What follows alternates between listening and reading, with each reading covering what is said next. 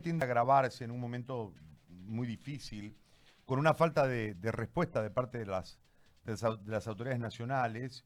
Eh, hace un momento conversábamos con los alcaldes y hay una centralización de recursos que genera sin ninguna duda una iliquidez en los, en los municipios, eh, con un recorte sumamente fuerte. Eh, lo mismo debe estar ocurriendo en la, la gobernación y con esta eh, declaratoria de emergencia nacional y la situación que vamos viviendo, la centralización de recursos deriva en, eh, estos problemas, queremos entenderlo desde ahí. Pero eh, vamos a las medidas, Sergio, gracias por, atender nuestra llamada, te lo reitero, y queremos la, la, posición de ustedes. ¿Qué pasó con el, con el director del hospital que fue habilitado, acondicionado precisamente para la crisis y que este, tuvo una protesta y después de eso eh, se ha cambiado al director. Y, cuál es el cuadro general? Ah, hicimos un contacto ayer, si no me equivoco, o antes de ayer, y eh, veíamos un cuadro sumamente complejo que se radicalizará a partir del día eh, lunes y ahondará el problema. Ustedes saldrán dos horas para almorzar, no, no sé. A ver, explícanos por favor, muy buen día. Bueno, ya Gary, agradecer una vez más la colaboración para poder llegar a la ciudadanía y explicar, explicar lo que nosotros, los mandiles blancos, estamos queriendo lograr para beneficio de la población y de todo lo que vaya en un centro de salud. Quiero entender y dar el beneficio de la duda a las autoridades de la gobernación en el cambio del director del Hospital de la Pampa de la isla. Era un centro de salud municipal ha pasado a depender de la gobernación, ha sido público, y obviamente el director tiene que ser de una línea de la gobernación, pues, colocada por el sede. Eso por cuestiones técnicas, administrativas, financieras, cheques, responsabilidad, todo eso. Quiero creer eso. Nosotros vamos a hablar con el doctor Uren en el transcurso del día para ver si es así. El día de ayer nos, nos transportamos a Montero arreglar el problema que había conflicto con el FECIR, con el CIRMI el colegio médico, con el alcalde, gracias a Dios se pudo lograr. Entonces no sabemos los pormenores del cambio. Si no fuera así, nosotros nos pararemos y exigiremos las explicaciones correspondientes porque el cambio director que lo está haciendo bien. No, no vaya a ser que sea porque reclama, porque pide ítem y porque pide también que le paguen a los trabajadores y funcionarios que el gobierno central va casi tres meses y no le ha cancelado. Y es uno de los puntos que nosotros estamos exigiendo y estamos pidiendo al nuevo representante del gobierno del COVID, el señor Murillo, que haga las gestiones y que nos invite o lo invitamos, si él quiere, a una reunión para que sepa la realidad. Le damos una radiografía de centro por centro hospital por hospital y provincia por provincia, tenemos la capacidad, la capacidad técnica, científica para decirle al señor esto es para que no se la charlen. Lo escuché más o menos en el comentario de Germán Caballero, porque yo venía de Cotoque y la radio por rato no va. Es muy cierto, el municipio de San José Chiquito ha sido el ejemplo en encapsularse solos antes que empiece a hacer un cordón epidemiológico, hacer un registro de la persona no, no tiene ni un apoyo económico. Tuvimos la semana pasada, le llevamos una cámara de desinfección que se la instalamos y ahí nos, nos preocupó lo que nos dijo el alcalde, no tengo plata para pagar sueldo más que marzo, abril no sé qué voy a hacer. Se le aconsejó que se reúna con los alcaldes y exijan la dotación de ítem y que pidan un avance o la entrega de sus recursos de coparticipación y participación, pues no, imagínate, él lleva 140 o 160 ítems para él. Y esa gente de abril para adelante no va a ser pagada porque no le alcanza su presupuesto. Y los otros 54 municipios deben estar en lo mismo. Así que la situación es más complicada se nos está saliendo de la mano porque todo está siendo como una bola de nieve, pues, ¿no? Esta cuarentena, este, esta pandemia y la falta de responsabilidad administrativa de los de los administradores de los hospitales. Tenemos más profesionales confirmados. Anoche nos confirmaron dos pediatras de hospitales de tercer nivel. Han hecho turno hasta que salió su resultado. Imagínate lo que va a ser los contactos que tuvieron internos, el, roce que tuvo con los otros profesionales en sus hospitales. Entonces, nos va a llevar a seguir infectándonos. Vamos a tener violentamente una reunión con las autoridades para para ver, ¿no? Para hacer el color epidemiológico, para ayudar, para coayudar, pero que no se encierren, que no se encapsulen ellos mismos entre cinco o seis personas que son los grandes pensantes en teoría y seguimos avanzando y como el cangrejo pero para atrás. Y siguen dando falsa noticia, falsa expectativa a los gobernantes de Santa Cruz, tanto en la gobernación y la alcaldía, y cuando se toman el trago amargo en la prensa, cuando decimos la verdad no saben qué hacer. Y luego, luego, esto es político, dicen, que debe ser el gobierno del MA o debe ser el gobierno de la agrupación X. Y cuando sale ese entorno que dice que es político, no, esto es que quieren tu cargo, quieren sacarme, quieren poner otro, otro secretario, otro director. Y en esa susceptibilidad, lo único que hace es la mediocridad en atención a la salud. Nosotros seguimos firme, Gary, el día lunes no tenemos, no nos van a dar el municipio de Santa Cruz la alimentación a los centros de 12 y 24 horas. El lunes paramos dos horas en la hora de almuerzo y haremos las manifestaciones correspondientes. Estamos pidiendo también al gobierno central que no queremos bonos de héroes ni de mártires, queremos la ley general del trabajo para el profesional y funcionario de salud ese es el mejor condecoración en vida que pueden darme como profesional y a mi familia el día de mañana, porque van a morir personas, van a morir gente del sector salud y el bono que ellos nos quieren dar no va a durar ni un año ni dos años, porque no son comerciantes nuestra familia para poder hacer ese capital y regenerar. de eso queremos la inclusión plena a la Ley General del Trabajo, Ari. Ahora, eh, en, ese marco, las medidas las toman desde el lunes, la tomará todo el departamento, los eh, ¿qué nivel de la salud la tomará? ¿Cómo, va a ser la medida? Mire, en los municipios, pese a la guesquera que tienen el municipio de provincia, no tenemos ese problema. Increíble. El problema lo tenemos en el municipio de Santa Cruz de la Sierra, donde vemos autoridades que se salen a la prensa desmayándose para llevar mil platos de comida a los policías, dos mil platos de comida a los militares, tres mil a los gendarmes, qué sé yo, un número burdo. Y a los médicos que estamos en primera acción, a los profesionales y trabajadores de base que están en primera línea, mirando de reojo, este tendrá, este será infectado, este no, y a respirar hondo y atenderlo. Ni el agua, ni el agua. Entonces empezamos en el municipio de Santa Cruz en el primero, en primer nivel el día lunes si es que no se cumplen nuestras demandas. Ahora, en los temas de, bioseguridad, ¿cómo ha sido la respuesta en general? Me, me, explicaba ayer, ¿cuándo fue que hablamos? ¿Antes de ayer? ¿O ayer? ¿Ayer fue, César? Antes de ayer, de que eh, evidentemente se dotó en un momento, pero que eh, eh, esa utilización de ese material tiene una fecha de caducidad y que no ha sido repuesto. En el tema de bioseguridad, ¿cómo está, cómo está la situación en general eh, eh, en, este aspecto? Lo voy a marcar el número y cifras que muestran el municipio de Santa Cruz con una división muy simple. Ellos dicen que han dado 20 mil trajes de bioseguridad. 20 mil tenés que dividir en 63 centros de salud y 5 hospitales de segundo nivel y eso tenéis que marcarlo entre 800 personas que trabajan día. Centros de salud que te atienden, el que menos te atiende son 120 a 140 consultas día. Y en esa división te va a tocar que para que cada personal de salud le dé entre 3 a 4 trajes de bioseguridad.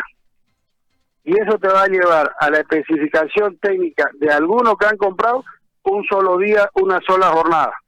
Otros que han comprado dos o tres jornadas. Y nada más, parar de contar. Si nosotros sacamos cuenta del personal que ha comprado con su bolsillo, creo que estamos poquito más que la alcaldía, porque hartas personas han comprado, hartos profesionales en su bolsillo, el material de seguridad porque han visto que no va a llegar y no pueden esperar a que lleguen. Porque son padres, son madres y después vuelven a sus casas y tienen que llegar mínimamente sin el virus en el cuerpo, ¿no? Entonces, eh, han entregado, tengo entendido que después de la, de la entrevista que usted me hizo, aparecieron trajes de bioseguridad en algunas redes y en algunos centros. Quiero creer en mi buena voluntad de dar a las autoridades que recién le llegó el stock y que no lo tenían guardado, que no lo tenían en almacén y que lo están esquinando y lo están escondiendo y, y, poniendo en riesgo al trabajador y al funcionario, pues no, es una vergüenza si llega a ser así. En líneas generales, este Sergio, ¿cómo debiera ser? Es decir, vamos a olvidarnos de la situación que es crítica, es lamentable y tiene un montón de, cuestiones y ustedes tienen razón, pero eh, ¿cómo debiera ser? Para que la gente tenga claro lo que sucede versus el ideal que debiese tener en este momento el tratamiento de esta crisis? Hay que verlo y enfocarlo de diferentes maneras. La principal es la responsabilidad ciudadana de no salir de casa, de usar y de cambiar los hábitos de higiene, porque uno hace eso, empieza a cortarse la transmisión del virus. Pero también hay un grupo que sí va a enfermar ese grupo que tiene que, enfermar va a ir a un centro de salud y el personal de salud tiene que estar con todas las medidas. de que llegas al centro de salud, tiene que haber un señor que va a hacer el triaje y va a hacer la seguridad. Porque aunque no crea, la gente se entra, empuja, resfriado, tosiendo y quiere ser atendido. Entonces, eso, el médico, hasta eso tiene que hacer el médico, el medio de seguridad. Una vez ahí adentro está la sala flu que le dicen, donde se atienden a todos los pacientes sospechosos de cualquier gripe, ya sea H1N1, catarro normal o sospechoso de COVID. Y posteriormente se hace la toma de muestra y la distribución de sospechosos vigilantes y sospechosos internados de acuerdo a la gravedad. Eso son lo que tendría que hacer. Ahora, ¿dónde es el cortocircuito? Obviamente en la ropa de bioseguridad que está llevando a que el personal se siga infectando, se siga infectando. ¿Dónde demora la gente que llama para quejarse, para molestarse, que estoy tantos días, que no lleguen a mi casa? No hay medio de transporte. No hay una movilidad suficiente para ir y llevar al médico, al personal a tu casa, que te tome muestra, que te quedes ahí hasta que salga el resultado. No hay terapia. El día de ayer, en el hospital de la Villa, primero de mayo, salieron positivos dos personas que dializan. Han llamado al call center, la llamada, me informa el médico, más de 50 veces y hasta las 10 de la noche no lo habían recogido. ¿Te imaginas? Personas con diálisis ya positivos y que todavía tengan que esperar más de 4 o 5 horas para que la lleven. ¿Dónde están los hospitales que dicen la gobernación que tienen listo? Porque esos, esos pacientes son para terapia. Y así, y así van sumando los casos, van sumando los temas que lamentablemente uno ya tiene que decirlo. Y, el decirlo no quiere decir que quiera el cargo de alguna autoridad o quiere decir que me cambié de bando en la política.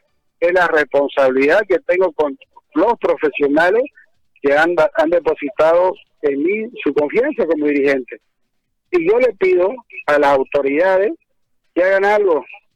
Por favor, salgan del, del búnker, salgan de la sala de reuniones y digan, no, queremos ir con ustedes para que ustedes nos den la radiografía, no que me la den ya los jefes o los responsables que seguramente me la maquillan o me muestran caja y no la abren completa la caja para ver qué hay adentro o me muestran planilla que aquí está el stock, pero si en el fondo no ha llegado el profesional. No sé si me dejo entender, Gary. Absolutamente, absolutamente, doctor. Ahora, este, ¿qué tipo de relación tienen ustedes con las autoridades de salud? Porque eh, evidentemente yo creo que también eh, hay una protección de los cargos, ¿no? Porque si se enoja el que te dio el cargo, te saca, pues, ¿no? Entonces, este, y si le pelás permanentemente, te va a sacar. Entonces, eh, eh, ¿qué tipo de relación tienen ustedes en ese sentido para acercarle esta información o, o no hay, eh, o en realidad usted le acerca la información y la que llega a la autoridad que decide, en este caso la autoridad política, este, no es la realidad que ustedes le comentan, le muestran o que palpan las autoridades que visitan a ustedes en el ámbito de salud? No hay una relación buena, hay que ponerlo claro. Eh, hay una confusión en el tema eh, del concepto de la autoridad que el colegio médico lo abarca todo. No, nosotros somos una federación que abarcamos al colegio y a siete colegios de profesionales más. Entonces, en ese concepto no nos invitan, no quieren escuchar de nosotros la realidad, la fotografía de nosotros y llevan a hacer que el funcionario de un cargo jerárquico intermedio la dé y la maquille. Yo estoy seguro que si alguna autoridad dice, yo quiero ir con vos en tu movilidad o, en una, o veniste en mi movilidad, vamos a llegar sin que nadie sepa. Ahí va a ver la realidad. No van a estar el funcionario obligado, como vos decís, por cuidar la pega, de preparar todo porque viene el alcalde o viene el gobernador o viene el secretario de salud o llega la supervisión porque increíble, por más que decimos vamos a supervisar y, nadie que no, no se infiltre la, información, ya saben que estamos bien. El hombre es como la batida en el chapare por el narcotráfico, ya saben que estamos llegando. Porque, ojo, y las las supervisiones no son punitivas, son para ver y detectar las la, la falencias. Entonces, para eso uno tiene que llegar, ver, preguntar, y no lo hacen, no lo han hecho no hay una relación. Nosotros, por eso siempre exigimos que los cargos jerárquicos sean por concurso de mérito, examen de competencia, para que ese director no tenga el temor que lo cambien, que no tenga la duda de reclamar y que me van a sacar mañana. Cuando no pasa esto, son cargos de confianza, son cargos jerárquicos de confianza que está estipulado la norma como interinato, y obviamente, como decís, reclaman, muestran la, la falencia y, y lo cambian. Y no hay vuelta atrás y volvemos de acero. Nosotros queremos, no es que nos, nos fatigue, que nos inviten, no nos inviten a una reunión, queremos que vengan y vean la realidad, que vean que no le estamos mintiendo a una autoridad, que vean que no le estamos mintiendo a un pueblo, y que el pueblo lo sabe porque va a los centros de salud y reniega flutea si querés contra todos, fíjate con el profesional más, pero el profesional más no le queda porque no tiene los medios, no nos queda más. Eso, Gary, la estamos sufriendo todos los días. Y que nos insulten y nos amenacen de todo. Pero para eso estamos, ¿qué vamos a hacerle? Bueno, Sergio, te agradezco como siempre. Vamos a, vamos a conversar eh, más adelante. Seguramente hay que lamentar esta situación y, darnos cuenta de que en realidad, más allá de las falencias propias de la estructura, también hay un tema de incapacidad, ¿no? Que, que, debe ser corregido, por eso se puede corregir rápidamente. Las falencias de la estructura demorarán seguramente un tiempo, pero, pero la ineptitud, la ineficiencia, eh, eh, son cosas que se pueden corregir. Te agradezco muchísimo. Mira el, mira el tema de Montero cinco horas y media sentado charlando y se arregló porque escuchamos a las tres posiciones e hicimos caso e llamamos la atención en los tres ámbitos de niveles y se quedó en trabajar coordinadamente. Yo no sé cuál es el problema la fatiga en no sentarse, llegan como torbellinos y en una hora quieren arreglar lo que no han arreglado en 14 años o en un año o en dos meses de pandemia hay que tener la voluntad y el carácter para escuchar de todo, ordenar, porque el que se beneficia es la población. El que se perjudica, si no hacen, si no hacen ese trabajo administrativo, los jefes, son también la población. Por eso le pedimos con toda humildad, con sencillez a las autoridades, reunámonos, acompáñenos, y te lo pido a vos, Eric, una reunión, vamos a ir con el colegio médico, con la sociedad científica y le damos a hacer una radiografía a todos los a todos los medios que quieran saber la realidad de la situación centro por centro, hospital por hospital y sin mentirle, tenemos datos, fotos, videos, planillas, cuándo entregaron, cuándo, cuándo recibieron todo, porque el mismo personal ya cansado de estar amedrantado y de estar amenazado, ya pues nos pasa la información. Y porque también en el fondo ellos pueden llegar a estar enfermos, pueden llegar a contagiarse. Y por eso también pueden caer ellos con la ley FASCO. Eso, Gary, quedo una vez más atento a cualquier requerimiento que usted quiera. Nos juntamos para que me expliques esa otra parte. Gracias, muy amable como siempre, Sergio. Listo. Gracias. Pase buen día. Hasta luego. Un abrazo. El doctor Sergio Echazú, secretario general del FECIRMES, eh, en este marco de situación que no es para nada alentadora, pero que es real.